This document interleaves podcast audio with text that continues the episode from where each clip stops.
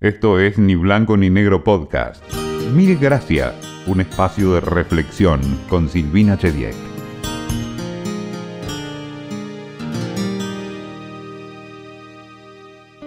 Siempre tuve más preguntas que respuestas. Sé que la duda tiene mala prensa, pero creo que puede ser un muy buen motor para preguntar a quienes saben. Tengo solo algunas certezas. Una de ellas es que el agradecimiento es una gran cosa. Por eso, mil gracias de antemano por escucharnos.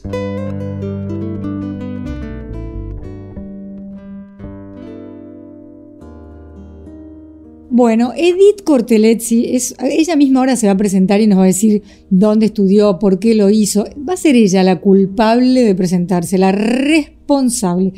Pero la verdad es que desde que empezamos con los podcasts estábamos con ganas de hacer algo acerca del protocolo y el ceremonial y las buenas maneras y todo eso. Pero ¿qué pasa cuando nos paramos en el siglo XXI ya bastante avanzadito, ya estamos casi a un cuarto del siglo XXI, y algunas normas que tal vez ya no tengan razón de ser, pero todas tienen un origen. Edith, ¿cómo estás? Hola Silvina, buenas tardes, estoy muy bien, muy feliz de mantener esta conversación que para mí es una de las pasiones en mi vida, hablar sobre las buenas costumbres, los buenos modales, la gente educada, tratar de rodearme siempre de gente linda, eh, linda desde adentro, y tiene mucho que ver la educación porque es lo que nos abre o cierra puertas, de mm. acuerdo a cada ocasión. Bueno, Edith, yo sé que también das muchas clases y cursos porque también hay eh, como un protocolo para la gente que trabaja en una empresa y cosas que se deben hacer y que no. Pero primero contanos un poco sobre tu historia, por qué y cuándo vos te empezás a interesar por todo esto y dónde estudiaste, toda esa parte, antes de zambullirnos sobre las buenas maneras. Ah, qué lindo. Yo tuve el privilegio de haber nacido en un hogar eh, con una mamá que se encargó de la educación de sus tres hijos, nosotros somos tres hermanos, mi hermano varón José Luis Cortelezzi que es el mayor de nosotros tres, em, es uno de los fundadores de Base Marambio en la mm, Antártida, que justo ahora cumplió años, el día 29 de octubre. Eh, cumplieron del año 1969 es la base. Mm. Y, em, y una hermana menor, y yo estoy en el medio. Y mi mamá fue criada en un colegio de monjas, donde eh, eran monjas que venían de Bélgica, de la ciudad de Gante y tenían en ese momento, hablamos de principio 1923, nació mi mamá, estaríamos hablando 1928, 29, cuando fue internada en un colegio de monjas para recibir una educación exquisita, eh, todas las reglas y todo el protocolo y todo lo que correspondía a la educación de los niños eh, en Bélgica era lo mejor de Europa en ese momento. Entonces ella recibe esa educación desde los 5 años hasta los 17, que ya era lo máximo que podían tener en cuanto a edad para retirarse de ese colegio. Y a los 18 años se casó. Y ella pensó que con sus hijos tenía que hacer lo mismo que habían hecho con ella. Entonces nosotros tuvimos una educación para ser princesas, príncipe y después posiblemente mi, mi hermano llegaría rey y yo sería una reina consorte. Una digamos, cosa digamos lo lógico, ¿no? Como en cualquier casa. Claro, exacto. y después, eso era a partir de mis cinco años, esta educación tan brillante, maravillosa en todas las áreas, en oratoria, en gastronomía, en economía, en eh, la sonrisa, el por favor y el gracias, absolutamente todo mi primer viaje al exterior y el primer país donde yo fui a trabajar, yo me fui a Londres cuando tenía 21 años y ya tenía permiso para poder viajar por mi cuenta. Y ahí empecé a descubrir algunas cosas y me di cuenta que no todos los hogares eran igual a lo que yo tenía en mente y a lo que yo había recibido. Volví después de un año y medio a Argentina, me readapté, que esa readaptación es más costosa y más difícil que cuando uno va a lo desconocido porque yo pensé que volvía a lo que ya sabía y me di cuenta que no, que uno cambia, las personas vamos cambiando aunque no nos demos cuenta. Después tuve mi experiencia en París, donde en la Sorbonne había cursos especiales cuya denominación no me gustaba mucho porque decía cursos de civilización. Yo decía, mm. yo me considero civilizada. Bueno, él además se agregaba cursos de, de civilización para los extranjeros. Mm, la barbarie éramos nosotros. Claro, era muy doloroso, pero bueno, ahí también le doy un marco académico a mis conocimientos en todo lo que es ceremonial y protocolo social. Mm. Porque también hay que aclarar y saber las diferencias entre el protocolo eclesiástico, el militar, el social, el empresarial. Son distintos.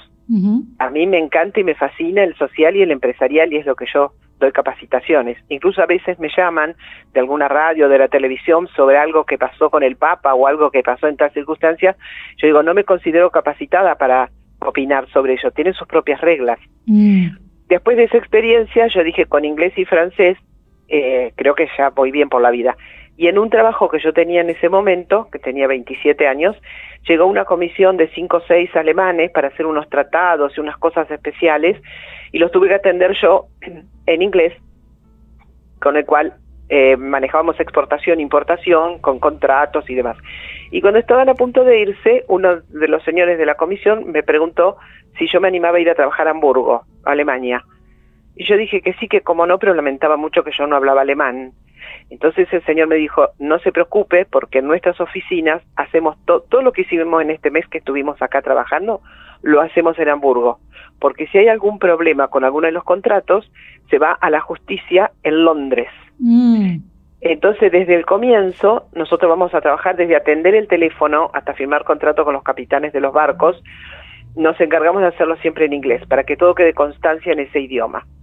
Ah, bueno, dije yo, maravilloso. Entonces le agregué el alemán, que, ahí fue otra experiencia también. Porque ¿qué pasó? Que a los alemanes les fascina hablar en otros idiomas. Mm. Entonces me decían, no, no te preocupes, hablemos en inglés. Bueno, digo, pero yo quiero aprender un poquitito el alemán. ¿No podemos hablar alemán? Ah, no, teníamos que ir al inglés o al francés o al español. Mm. Y después en Sudáfrica también estuve trabajando. Fueron cosas que me fueron llevando, en realidad me fue llevando a la vida, porque mi objetivo solamente era Londres. Mm. Y después, por distintas circunstancias, tuve mis experiencias siempre trabajando y siempre estudiando y siempre sola. O sea, no es que yo hice viajes con marido, hijos o mamá, papá, hermanos, que hay mucha gente que tiene esa experiencia y me alegro profundamente que la tengan. Pero al andar sola es como que había más tiempo para profundizar en lo que eran estas sociedades y cómo se comportaban. Más crítica también, ¿no? Mm. O sea, a medida que yo iba acumulando experiencias y vivencias de otros países, también uno se pone un poquito más crítica. Bueno, ¿en un momento decidís volver a la Argentina o te vuelve a llevar la vida? ¿Cómo es? Eh, no, decidí volver. O sea, siempre mis ideas y mis proyectos eran estar un año, un año y medio en cada país. De todas maneras, en el que más estuve fue en Alemania, que estuve casi cuatro años, pero siempre regresar. Mamá y papá acá en Argentina, mis hermanos, mi hermano varón, mi hermana mujer menor, todos acá, casados con hijos, y se extraña. Mm. La familia, los amigos, muchos amigos mm. también. Y eso se extraña mucho. Sí, uno a veces idealiza otros lugares, otras civilizaciones, otras sociedades, pero la tierra de uno tira, ¿no? Eso le pasa a todo el mundo. Bueno, ahora vamos a, al tema de, de cuándo y en, qué momento de la historia empieza a importar mucho eh, cómo comportarse. Y no es lo mismo, entiendo, por ejemplo, como pone la mesa en francesa, como la pone un inglés, pero hay algunas cosas que son denominadores comunes. ¿Cuándo empieza a importar? Porque digamos que si te vas a, la época de las cavernas, no. Y hay civilizaciones que hoy mismo no tienen eh, todas la misma manera de vivir. Por ejemplo, yo tuve la suerte de conocer a una princesa pakistaní cuando era chica. Y ella, digo princesa, no sé exactamente, de la nobleza, pero vino a vivir un tiempito acá, a la Argentina, por si nos están escuchando en otro lado, y comía el arroz con curry, eh, que es esa especie amarilla muy riquísima, muy riquísima, y que tenía pedacitos de pollo picado con la mano, pero con un arte que era impresionante. Y ella nos contaba que ellas los educaban para comer así, para que no se les caiga, para que no se les manche la boca, para que la mano tampoco quede manchada, y que la forma de saber si una persona estaba bien educada o no era cómo quedaba su mano, su cara, el plato, porque todos lo iban a comer igual con la mano. Y eso no me lo olvido más. Yo debía tener 16 años cuando la vi, manejar esos deditos y llevarse la comida a la boca. Bueno, y eso debe seguir pasando hoy. Absolutamente. Uno puede eh, determinar qué educada que es esta persona solo con verla comer, aunque la persona no hable en ese momento o esté sentado en una mesa de al lado, uno se da cuenta y decís, ¿dónde recibió esta educación? ¡Qué lujo!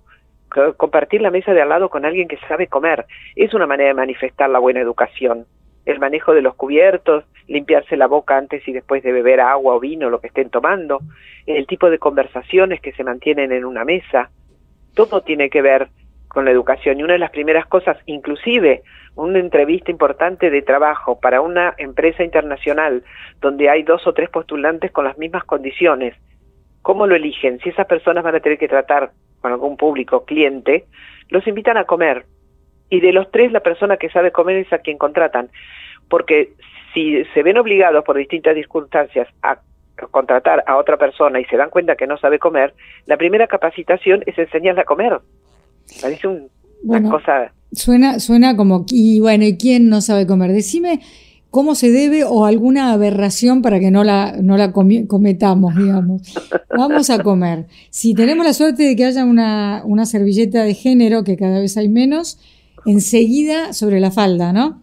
Exactamente, y sin sacudirla, sin moverla y agitarla como que tuviera amiguitas adentro y se las estoy quitando. Mm. O sea, muy discretamente la bajo a mi falda. No como para, para, no como para bailar una samba, digamos. Exactamente, también o llamando la atención del mozo. No, no es la ah. servilleta para eso, no, no, no. Esa servilleta, antes de que me olvide, vos dijiste recién, antes de beber y después de beber me limpio la boca. ¿Cómo me limpio la boca? La comisura de los labios para no ser que me estoy frotando la boca. Y en la misma manera en que tengo doblada la falda en la servilleta en la falda, que es rectangular, la levanto y abro la, servilleta apenas la, puntita en el medio de la servilleta, me limpio la comisura y la vuelvo a bajar a la falda. Tomo la copa y bebo. Ok, la gente se complica cuando hay más de una fila de cubiertos. ¿Cómo ¿Cuál agarro primero? Agarramos primero el que está más lejos del plato, porque los cubiertos se levantan de afuera hacia adentro. Ok, por eso a veces es más chiquito el de afuera, porque el plato es el primer plato que va en uno más chiquito. Exactamente. Ok. O puede haber una cuchara que está solita y mm. pero no tengo acá tenedor cuchillo, tengo además una cuchara que está al lado de los cuchillos. Esa cuchara es para una sopa o un caldo que me van a servir antes del plato de entrada. Una vez que el, cubierto se despega de la mesa, no vuelve a tocar la mesa. Nunca, queda apoyado en el plato. Mm. No, colgando tipo remo, un poco en el plato, un poco en la mesa. Mm. Entiendo, mucha gente usa, hace remo. Eh, hay peores que hacer remo, que bueno, ya es apoyarlo todo entero de vuelta, pero no remo. ¿Cómo, cómo puedes saber si estamos ya poner el primer plato con cuchillo y tenedor, ¿cómo sabe ese mozo o esa camarera o ese mayordomo que yo he terminado de comer? Porque la posición de los cubiertos está indicando si estoy haciendo una pausa o terminé. A ver, haceme, pausa, porque mira que estamos cerrando los ojos para imaginarnos, si está manejando no cierre los ojos, por favor. ¿Cómo, cómo es una, digamos, yo tomo los cubiertos, estoy cortando mi carne, eh, mientras mastico, apoyo, no tengo que estar cortando el siguiente bocado, me parece. Y cuando hago la pausa esa, ¿cómo los tengo que poner? Como que fuera una A mayúscula, la A imprenta. Sí, cruzados, digamos. Cruzado, el tenedor arriba del cuchillo. El tenedor arriba del cuchillo y no tocando el mantel ni la mesa, no en remo, sino todo arriba del plato. Exactamente. Y en un momento termine, sea que terminé el plato entero y no dejé ni una amiga, o dejé un pedacito de algo. ¿Cómo comunico sin hablar que he terminado? Apoyo el eh, tenedor del lado izquierdo al lado, sobre el lado derecho, el cuchillo, con el filo hacia el centro del plato, haciendo como que fueran las 6 de la tarde o las 18. Marcando como las agujas del reloj a las 6, a las 5 también me aceptás. Sí, te acepto, 5 y 25. Ah, ok. No, no, claro, 5 y 25. Está perfecto, porque me, sale eso, no sé por qué me chanfleo un poquito. Que las dos son correctas, o las 6 de la tarde o las 5 y 25. Y ahí van a venir a retirarme el plato porque terminé. Y si es un personal que está educado, no, no necesita preguntar, señora, ¿puedo retirar? Porque vos ya marcaste, aunque haya quedado un pedacito de milanesa y un poquito de puré, no importa, vos ya terminaste. Pero si ese personal muy bien instruido, por ejemplo en la Cancillería, quiero creer, eh, se enfrenta con alguien que en realidad no es un diplomático y no sabe bien y no estuvo educado, y en un momento dado tiene que levantar ese plato de todas maneras, ¿no? Sí, eh, si cabe o, teme que se lo reproche el, el, invitado, espere que no termine, le preguntará, señor, ¿puedo retirar? Y como los cubiertos no están ubicados en las 18 o a las 5 y 25 y en paralelos, va a tener él que tomarse ese trabajo y colocarlos de esa manera, porque para retirar un plato y que no se le caiga en el camino un cubierto, es la por eso están puestos así.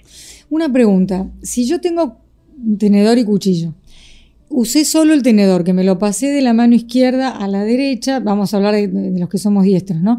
Me, la me lo pasé, no crucé la mano derecha, me lo paso de mi izquierda a mi derecha, logré cortar con tenedor todo, pongo el tenedor cuando terminé a las 5 y 25 o a las 18, ese cuchillo que quedó en el mantel, ¿soy yo que lo tengo que poner sobre el plato? Por favor, señora, por favor, señor, levante ese cuchillo que está limpito, impecable sobre la mesa y lo coloca como que lo hubiera usado al lado del tenedor. Muchas gracias, era una duda que me carcomía siempre. Cuando vienen a servirte, que es un lío, cuando yo me acuerdo de chica, tenía unos vecinos que eran muchos hermanos y que, que, por otro lado eran muchos varones y una mujer, y había eh, un mucamo en la casa. Y yo no estaba acostumbrada, más vale, ¿no? Entonces, eh, una cosa que nunca me olvido que pude ver a uno de ellos ahora de grande y le dije, me vengaría ahora. Me tiraban chapitas de gaseosa en la sopa, yo no podía hacer nada. Ah. no, pero eso es esa parte, ¿no? Esas maldades de, chicos. Ah, Venía el mucamo yo era re chiquita, viste, no sé, 10, y venía del lado izquierdo con unos cubiertos de servir enormes y yo me tenía que servir, yo quería que me tragara la tierra, eran más grandes que yo los cubiertos de servir. Tienen que venir por la izquierda, ¿verdad? A servirte. Cuando, viene con fuente, con fuente como venía este señor Mucamo que estás contando, que ya me imaginé todo, ah. toda la escena y ya estoy sufriendo. No, no, es de película, eh, te juro, cinco varones y una mujer con la mamá porque el papá no estaba y, yo queriendo irme de ahí, pero bueno, más o menos me salí. Yo no podía manipular esos cubiertos de servir, eran más grandes que yo. Y hay gente grande que tampoco puede, así que no te preocupes. si te quedó alguna deuda pendiente por tus 7, 8, 10 años, eh, hay gente hoy de 40, 50 que tampoco servir. Bueno, pero para que sepan, después de este podcast, viene, viene, supongamos que nos toca, de golpe nos invitan a una embajada, puede ocurrir. Entonces vienen del lado izquierdo con una fuente enorme, hay carne, hay puré, hay papita, no sé qué, y unos cubiertos enormes. ¿Qué tengo que hacer? Te servís discretamente, eh, eh, también el camarero, el mayordomo que se acerque, tiene que saber cómo arrimar y hasta dónde arrimar esa fuente para que la persona se pueda servir. Cuando son buena onda, si te ven cara de desesperación, te ayudan un montón. Por supuesto, lógico. Además, ponen ahí personal que sepa hacerlo, que con su mano izquierda pueda sostener esa fuente y con la mano derecha, eh, con el trinche, con esas cucharas enormes y el tenedor enorme, van sirviendo en el plato a la persona. Mm. Claro, y uno, si le toca hacerlo a uno, tiene que tener la discreción de servirse poquito, porque mm. hay otras personas que también se van a servir de esa fuente. ¿Y después cómo apoyo los cubiertos esos de vuelta? Los vuelvo a poner en esa fuente eh, tomando la precaución de dejar el mango de esos cubiertos bien eh, fuera de la fuente. Claro, que no se sumerjan en salsa, ponele. Exacto. Claro, en la salsa de miglas de la carne. O, por ejemplo, uno se lo, lo pone de tal manera que los mangos del, de los cubiertos estos grandes para servirse se los da en la mano al, al mozo o a la ah, camarera. Ese sí sabe hacerlo. Pero acá hay una gran preocupación. Me miró desesperada la productora cuando dijiste que había que servirse poquito. Dijo, yo tengo hambre. ¿Cómo me garantizo que después de que pasó toda la vuelta voy a ligar de nuevo? Ah, maravilloso, esa pregunta maravillosa, ya mismo, con mucho amor. Como el pedacito chiquito de carne, que yo amo la carne, me comería cuatro rodajas, pero me serví una por educación, con un poquito de las papitas, terminé y en lugar de marcar las seis de la tarde o las cinco y veinticinco, marco la A con mayúscula, que es la pausa que estoy comiendo. a ver si yo te entiendo bien. Eh, es yo creo que te entiendo, pero veo caras acá de desconcierto. La A quiere decir mi tenedor boca abajo, totalmente apoyado en el plato, ¿no? Sobresale el mango hacia afuera, boca abajo. Arriba del cuchillo. Ok, y el cuchillo, entre el tenedor y el cuchillo forman una A. Exacto. Todo fuera del, del mantel, ¿eh? o del individual o lo que sea. Como lo dejo así, en la próxima vuelta tiene que detenerse ante mí ese hombre o esa mujer. Tiene que, porque sepa que eso quiere decir quiero más. Quiero, más. quiero más. Pero no le digo quiero más ni a la anfitriona, ni al camarero, ni a nadie, porque ellos también están educados para esto e interpretan. Si vos tenés el plato limpio, no pasaste el pan, porque nunca se pasa el pancito arriba, por más que una salsita deliciosa esté ahí todavía. Y acá veo unas caras de dolor. Claro, me Pero, imagino. pero bueno. Claro, no a, no, a esta ocasión no, eso es cuando estamos en casa. Ok, perfecto. En, esta ocasión no. Entonces, eso está diciendo Quiero, quiero, más. Bueno, que es, lo sí. puedo decir porque vino en fuente ese plato. Si hubiera venido ya el plato servido de la cocina y que las porciones son chicas, bueno, tengo que como eso adelante. y listo. Por Y ejemplo, listo, los no lo repite. muchas veces los primeros platos son así, ¿no? Que te ponen, no sé, Sí. dos langostinos, un pedacito de palta Sí. y no sé qué, y Sí. es así, y no se te ocurra pedir más porque estaba calculado así. Cuando viene el plato servido, ¿también es por la izquierda o por la derecha? Por la derecha, Y se retira siempre por, por, la, la derecha. derecha, sí señora. A mí, Así es. a mí me han dicho, se sirve por la izquierda, que es el corazón, y se retira por la derecha, que es el hígado, y no me olvidé nunca más. Claro, pero porque era la época en que se servía con la fuente. Claro. Y de- Ahora que ya viene emplatado, lo hacen por la derecha. Perfecto, está bien visto así, no hay problema. Después, eh, ¿quién tiene que empezar a comer? si, si estamos en un restaurante, nos miramos, estamos todos de acuerdo, o alguien le trajeron algo que está caliente, pide permiso, voy a comenzar porque esto está caliente, se está enfriando. Si estamos en una casa, un lugar donde hay un anfitrión o una anfitriona, hay que esperar que la anfitriona comience a comer. De hecho, hay que esperar a que la anfitriona se coloque primero la servilleta y después lo hacen los demás. Pero es verdad que la comida caliente, por ejemplo, si somos 10, no se espera que se sirvan los 10 porque es casi un, desprecio de esa comida que está pensada para comer caliente. Exacto, se sirven dos platos ah, para dos invitados y se sirve a la anfitriona, entonces la anfitriona comienza a comer, no necesita decir, comiencen que se enfríe, si es formal, ¿no? Si es muy La, la formal el obser- la observás, la observás nomás. Exactamente, y comenzás a comer. Si no, si es una cosa más informal o más familiar, y es la misma señora la que está sirviendo, porque acá no tenemos mayordomo, entonces sirve dos platos y dice, por favor comiencen, que esto se va a enfriar. Perfecto. Y de, de buena manera ellos aceptan. Todas las sugerencias del anfitrión uno las acepta. perfecto. Edita, vos que te gusta la carne un poquito más colorada, fíjate que en esta bandeja que te están sirviendo, la tercera feta está un poquito más jugosa. O sea que la dueña o el dueño de casa tiene que estar atento a sus invitados, muy atento. Muy a las conversaciones también, Mm. también ahí interviene. ¿Qué cosas que no, que no son convenientes como tema de conversación? Hay cinco que son absolutamente prohibidas. Hay tres que todo el mundo las conoce, que es política, religión, eh, fútbol, Mm. porque son temas Estamos en el horno igual, ¿eh? Bueno, está bien. Sí, Sí. Y, sí. y otras que Y- no conocemos, enfermedades tal vez. Enfermedades, eh, muerte, que murió, no sé, mi vecina que amo tanto y que ustedes la conocen por todas las anécdotas y los cuentos y demás. O sea, no estoy hablando, se murió mi papá o se murió, no sé, un tío, alguien de más peso. Bueno, pero no hablemos de esto porque al que no le interesa y no le afecta, bueno, de pronto vemos que se está poniendo pálido y que se está sintiendo mal porque, bueno, yo ya decidí, a mí que me cremen, ¿eh? Yo no quiero nada de cementerio. Y estás comiendo, estás comiendo y te imaginas al señor en el horno y decís, ay, Ay, no, no, que no, no me digas eso. no. Entonces, y otro tema más que la gente desconoce y no se da cuenta, que es el tema de los hijos. Mm. El tema de los hijos es tan sensible y tan importante. Entonces yo tengo a un lado la señora que habla, mi hijo tiene 21 años y ha ejercido de abogado. Y yo pienso en mi hijo que tiene 29 y no logro que termine la secundaria. Entonces la quiero matar a ella y al hijo y a toda la familia para que no... eh, entonces uno hay temas por las dudas, no los toco. Bueno, no pero digo. para, ahora te voy a obligar a hacer algo. Perdóname, pero no estaba previsto. Tirame cinco que sí, porque si no puedo hablar de política, de religión, de deporte, de enfermedades, de muertes y ni de hijos, me quedé sin temas. eh, libros, películas, eh, todos los deportes que no sean fútbol, eh, ir a cabalgar, andar en bicicleta, natación, los premios que tenemos en, en distintas disciplinas, tenemos la medalla de no sé qué, de ajedrez de no sé dónde, tenemos hobbies. Mm. Hay personas que coleccionan tazas, pero Mm. no solamente las coleccionan, sino que las usan, ¿De viajes puedo hablar?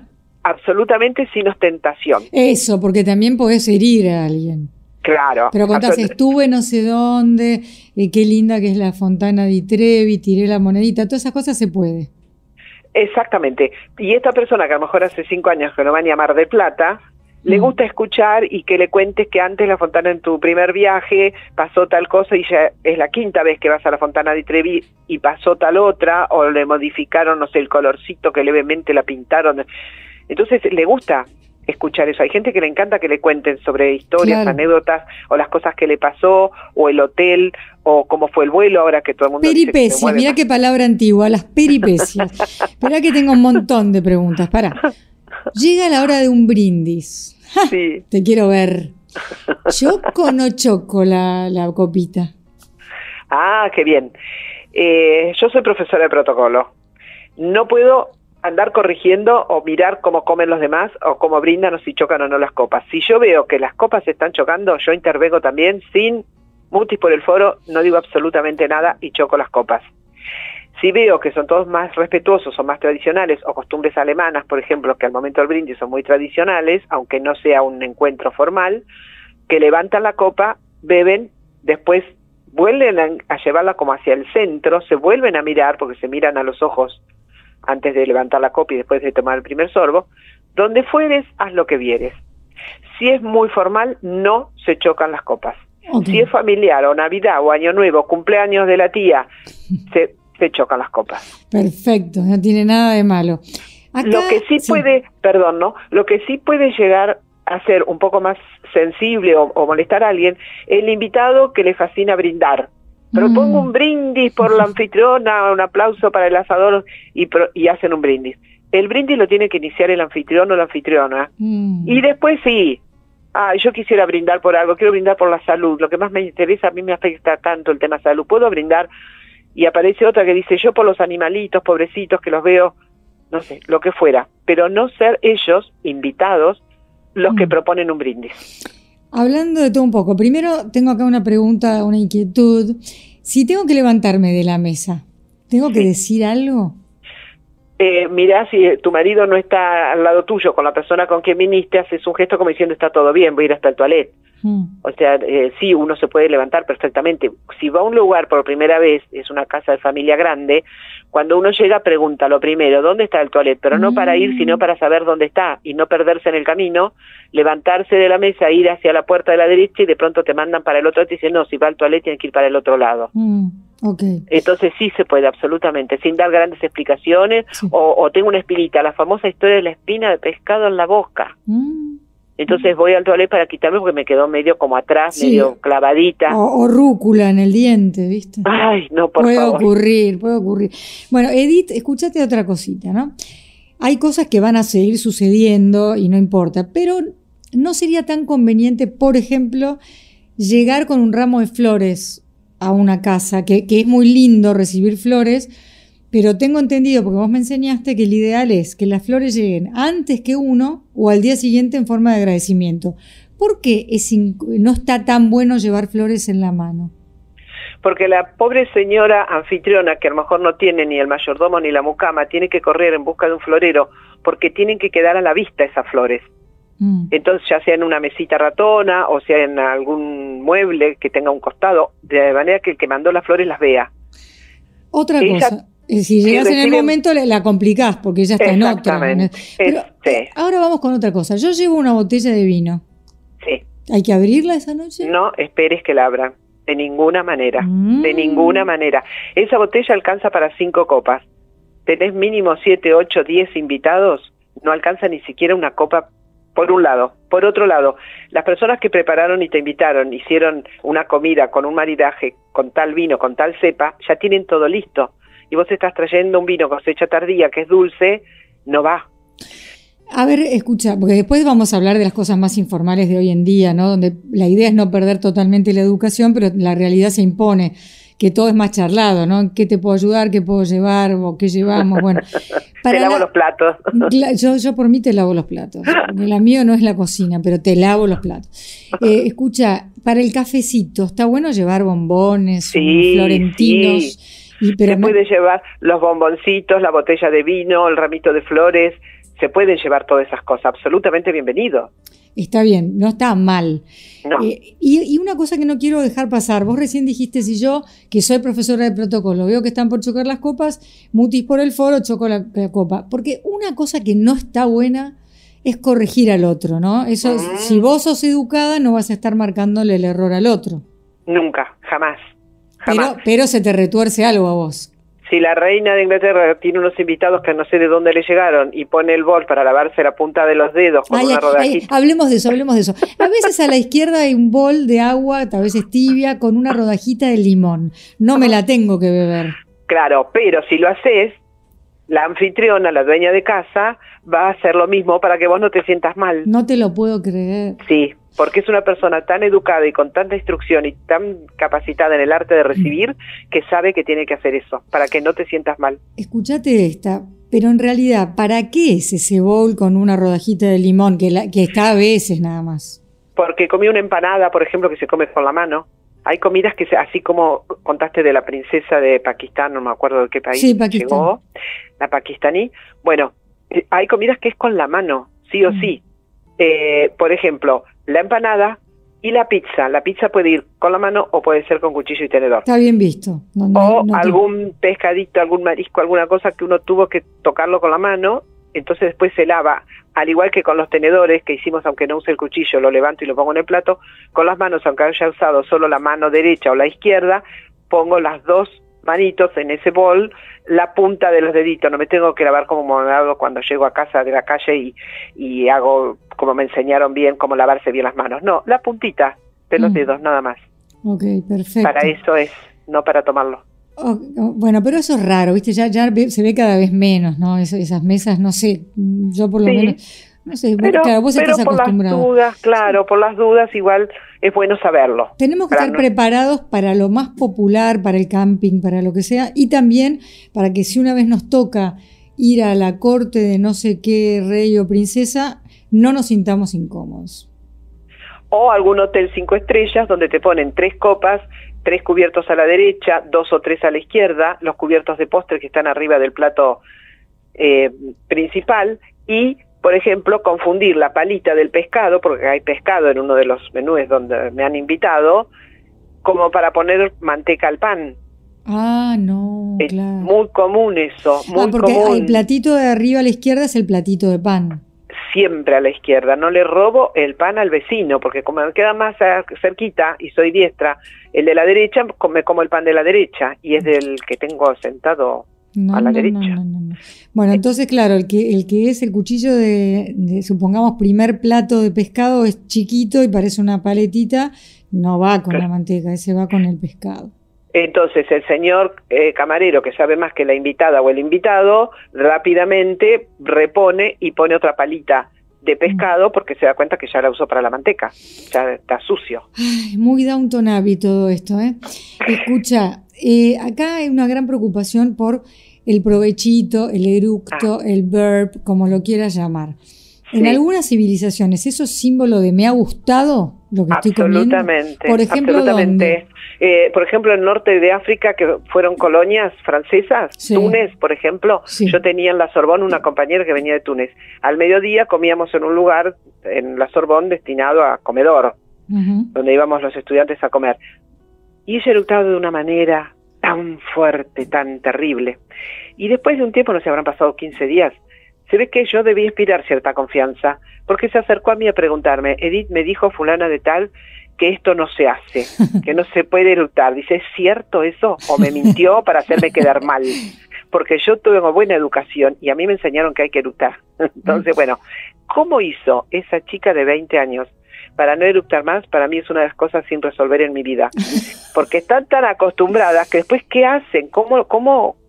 A uno se lo enseñan de chiquito. Y en algunos países orientales la sopa se toma haciendo este ruido. Y está bien. Y, y uno Y se- cuanto más ruido, quiere decir que más te gustó. Ay, o sea, es una manifestación de agradecimiento. Vos que puntualizás siempre tanto en todos tus podcasts el tema del agradecimiento. Sí. Estás agradeciendo, gracias, qué rico, qué sabroso que está esto. Chupan todos los fideos así de una manera, sí señora, sí. Qué horror. Pe- pero no, qué horror digo nosotros que cuando éramos chicos en una cuchara de sopa hacías un poquito de ruido y te decían, nene, pará.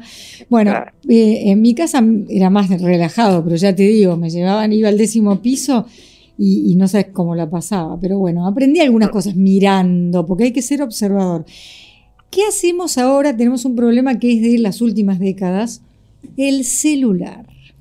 ¿Qué dice la etiqueta? Me encanta la, palabra etiqueta, te digo la verdad. Sí, a mí también, a mí también me fascina. La etiqueta, la cortesía, el buen gusto, indica no poner el celular arriba de la mesa, porque yo te invité a vos, no a vos y a un celular. No está invitado el celular. Mm. Entonces lo dejo en la cartera, que me la pongo en la falda o detrás a mis espaldas, contra la silla, donde me resulte más cómoda. Si es un bolso muy grande que traje, lo dejaré en el living, o donde primero tomamos la copa de bienvenida, o si es un hotel, en el guardarropas. Entonces no apoyo ni el celular, ni la llave, ni los anteojos al lado de mi plato. Nada de eso está aceptado. Pero peor el celular. Y peor si me lo olvidé con el sonido. Uh, y suena en medio.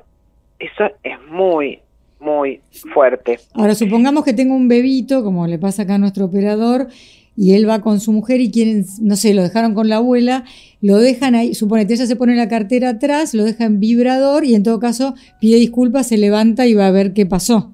Absolutamente. Eso es lo que tiene que hacer, no, no desconectarse del mundo, pero no abusar y retirarse en el momento. Y, si es un encuentro totalmente informal al borde de la pileta de la casa de mi hermano, que tiene una casa muy grande y tiene la pileta y somos 14, 20, 22 personas que fuimos a comer un domingo, bueno, y lo tengo cerca, me alejo de estas cuatro o cinco personas con las cuales estoy compartiendo este rincón o acá bajo el árbol o lo que sea, no atiendo delante de las cuatro personas que me rodean para Porque saber no les interesa, no les interesa.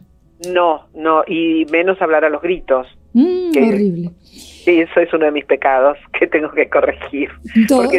yo miro mucho el, celular, pero entiendo que si es una mesa formal no lo puedo apoyar arriba de la mesa, ¿no? Claro, no, pero sí dejarlo en vibrador y bueno, cuando suene, te pararás un par de veces inútilmente porque decís, ah, no, este llamado lo puedo contestar cuando termino, cuando llego a casa o lo que sea. Claro. Pero sí, no, no, no, no está invitado el celular. Se encuentran dos amigas, dos amigos, tres personas y que no sea parte del trabajo del encuentro, ¿no? Porque ahí es otra historia.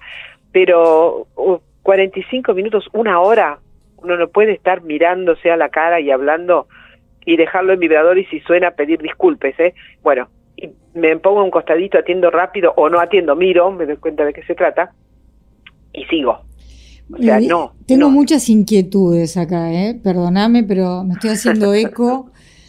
Resulta que acá una de las personas que no quiero nombrar eh, dice que en un momento dado no quiere que le sigan sirviendo alcohol. ¿Cómo rechaza ese, ese, esa botella que está viniendo? ¿Es un gesto? ¿Es un no gracias? Porque dice, por ahí no me doy cuenta y me estoy, me estoy emborrachando, o después voy a tener que manejar, viste, qué sé yo, eh, ahora es alcohol cero al volante, pero supongamos que, bueno, que no, no tengo que manejar, pero no quiero estar borracha porque no respondo de mí, te lo digo yo que soy abstemia, pero me puedo poner en la piel de alguien que dice, yo si sigo tomando desbarranco y no quiero más. ¿Y cómo hago para no sonar que, así nunca poner nunca poner la manito arriba de la copa. El clásico movimiento Mm. la mano arriba de la copa como diciendo, no me sirva. No, eso no se hace nunca. Bajo Entonces lo, lo, mirás y decís, no, gracias. No, gracias. No, voy a tomar durante toda la comida, yo voy a tomar solamente agua. O después de que me tomé un vinito tinto, pero cuando viene la botella de nuevo, no, gracias. Exactamente. Y además, doble pecado, si uno está en la casa de familia o de amigos y mm. acepta, no, no está atento al tema, quedó media copa de un vino carísimo mm. que el anfitrión se ocupó de comprar con todo amor hacia sus invitados y no lo tomó y eso se tira. Sacrilegio. Es una copa que ya fue usada, que ya alguien tomó, que dejó un poquito marcado los labios en el borde de la copa, la grasitud de lo que sea. Entonces, no, no, no. Si no voy a tomar, no puedo en esas circunstancias aceptar. El tema del vino también tiene su protocolo. Y si yo invité e invito por tema trabajo, yo no tomo porque tengo que estar muy atenta, porque soy astemio, por lo que sea, pero sí dejo que me sirva mi copa porque estamos en un restaurante y yo voy a pagar.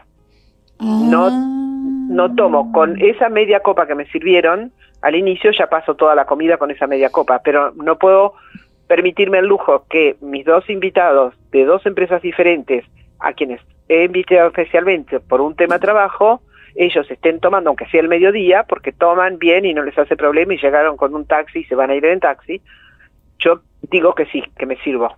Mm, claro, dejas esa copita ahí para que ellos no se sientan mal. Todo el tiempo hay que pensar en el otro, en el protocolo, en definitiva.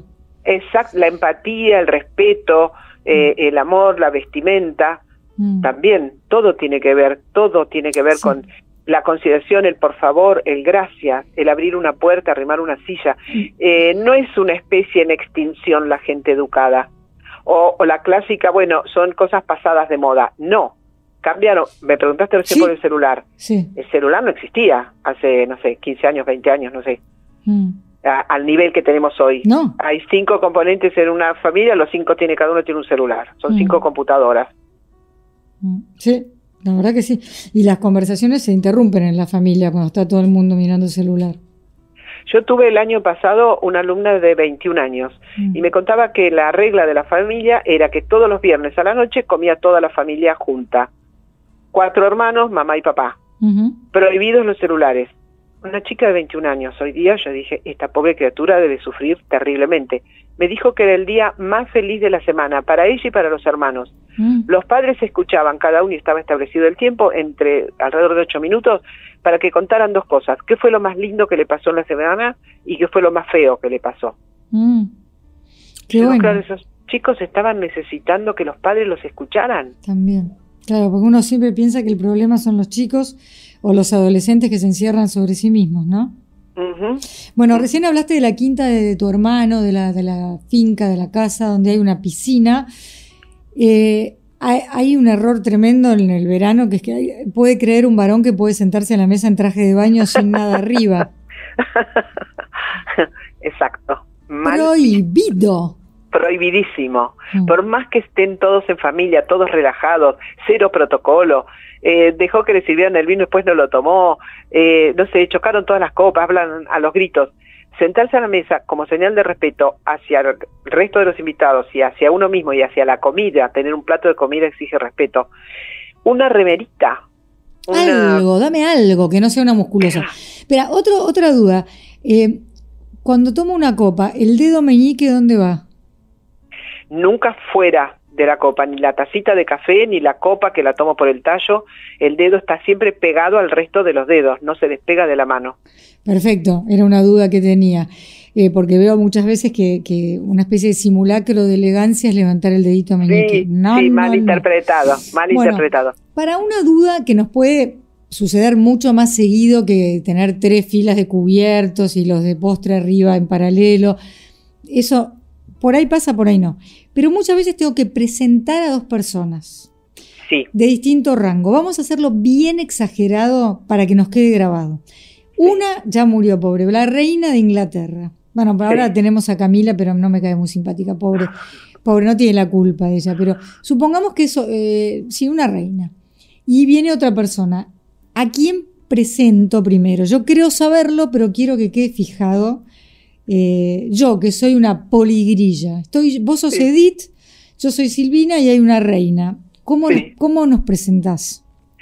La persona de menor eh, jerarquía o de menor eh, nivel por el desempeño dentro de, la sociedad que estamos hablando, se presenta a este señor o señora a la reina, y no al revés. Y, y, en ese caso no se dice Su Majestad la Reina Isabel, Reina de Inglaterra. No, no, a ella no hace falta presentarla, porque ellos saben ante quién están.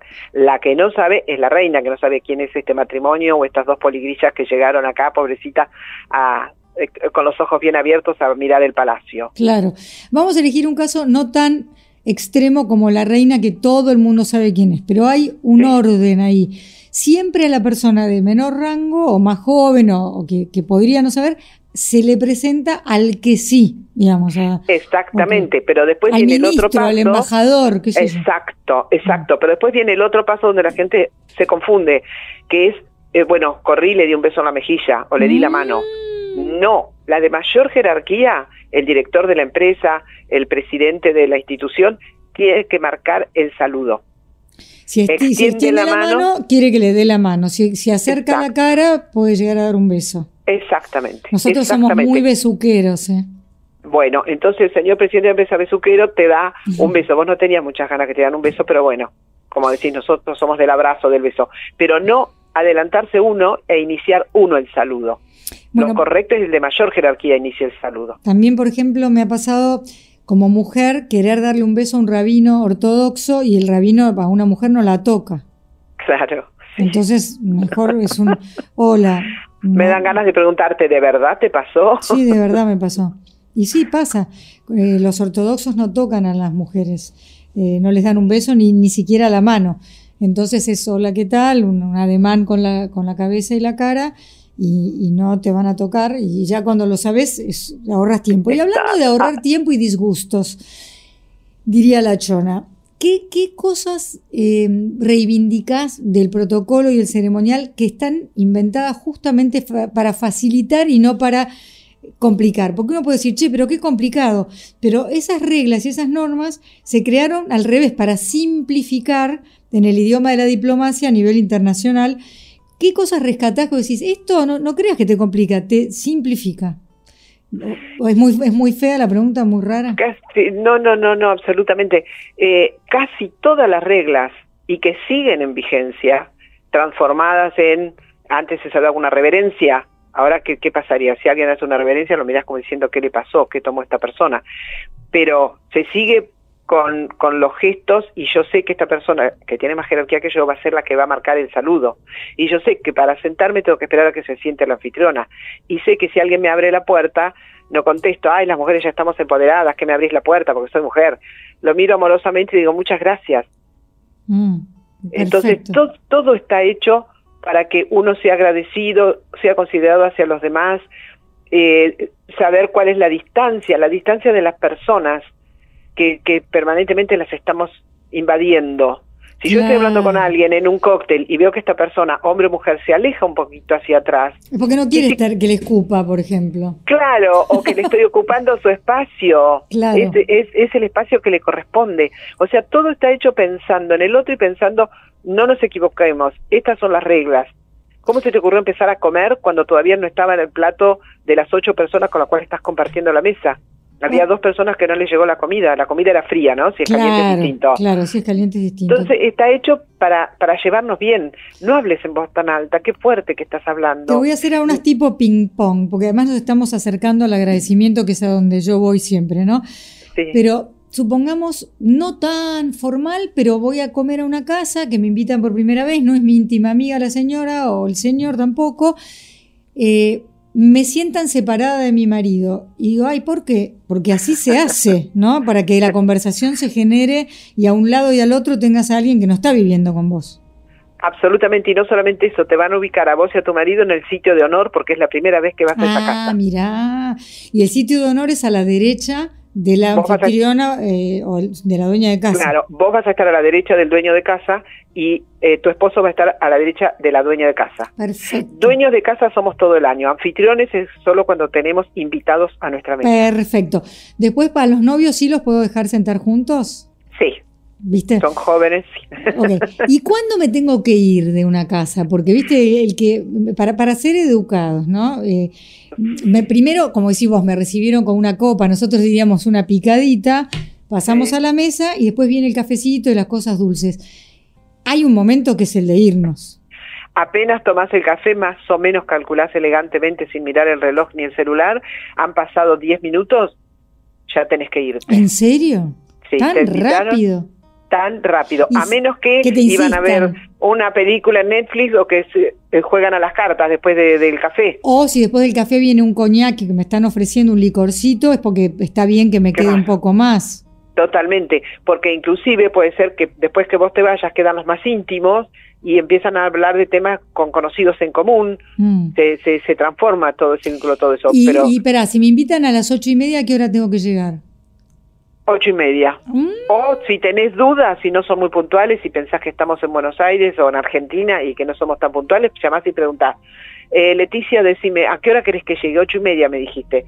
Es nueve menos cuarto, sabés que todo el mundo llega un poco más tarde. Bueno, si uno tiene duda, puede llamar para preguntar a qué hora querés que llegue y cómo hay que ir vestido. Son las dos preguntas que se aceptan de buena ah, educación. Perfecto. ¿Y cómo te lo describen? ¿Formal o informal sería?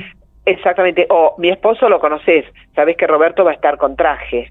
Ah. O va a estar de elegante por va, te quiero decir, un saco y una camisa sin, sin corbata. Les preocupa más lo de ellos, ¿no? Porque nosotras en general zafamos. Claro, al indicarme esa vestimenta del dueño de casa, yo tengo que ir acorde. Perfecto. Después, el agradecimiento, antes de preguntarte a vos por tus agradecimientos. Es de buena educación después de que me recibieron muy bien hoy, pegar un llamadito mañana, ¿no? Obligación. Obligación. Aunque haya llevado un lindo regalo, aunque haya despedido con muchos agradecimientos, al otro día un WhatsApp que demora 10 segundos, 15 segundos, Qué bien lo 15 segundos en la vida de una... Exactamente. Muchas gracias por lo de anoche, qué bien lo pasamos. Listo, ya te voy a decir una que me complica. Me invitaron, lo pasé bomba y yo no sé cómo retribuir la invitación porque no tengo la misma casa, no tengo las mismas cubiertos. Me da cosa porque me recibieron demasiado bien.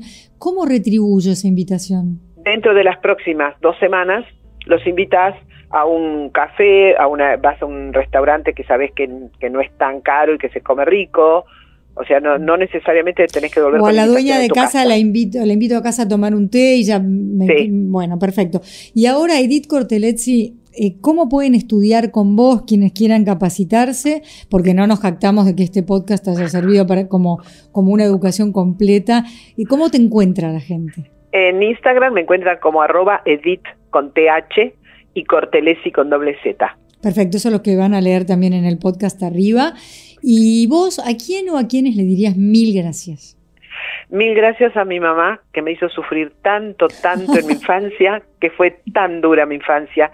Lo que no sabía en ese momento, que me iban a abrir las puertas del mundo, mm. porque pude elegir a qué país ir, fui seleccionada para ir a lugares que otros es inalcanzable, y fue la educación, porque, ok, tuve los conocimientos para estar en los lugares donde estuve, pero además era esa educación que, hacía que, que, la gente fuera seducida, conquistada, atraída.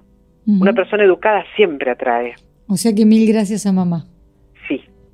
Edith, ahora gracias a vos por tu tiempo. Muchísimas gracias. ¿eh? Gracias, gracias a vos por la invitación. Es un placer. Fue muy corto, por favor, queremos más. Eh, también te quería felicitar porque todas las personas que has entrevistado han sido de tanto interés, tan enriquecedoras, tan mm. lindas personas. Entonces, es un lujo. Puede haber volumen 2, pero pensate el temario, porque lo que más me preocupó es todo lo que no puedo hablar cuando me siento a una mesa, me quedo muda. Y ya entendí, ¿eh? viaje, cine, la serie, todo bárbaro, pero eh, Pensate un, un, tema específico y hacemos otro. Capítulo Edith Cortelezzi, volumen 2. Un beso enorme y muchas gracias. Gracias, gracias a la producción, gracias a vos. Muchas gracias. Esto fue Ni Blanco ni Negro Podcast.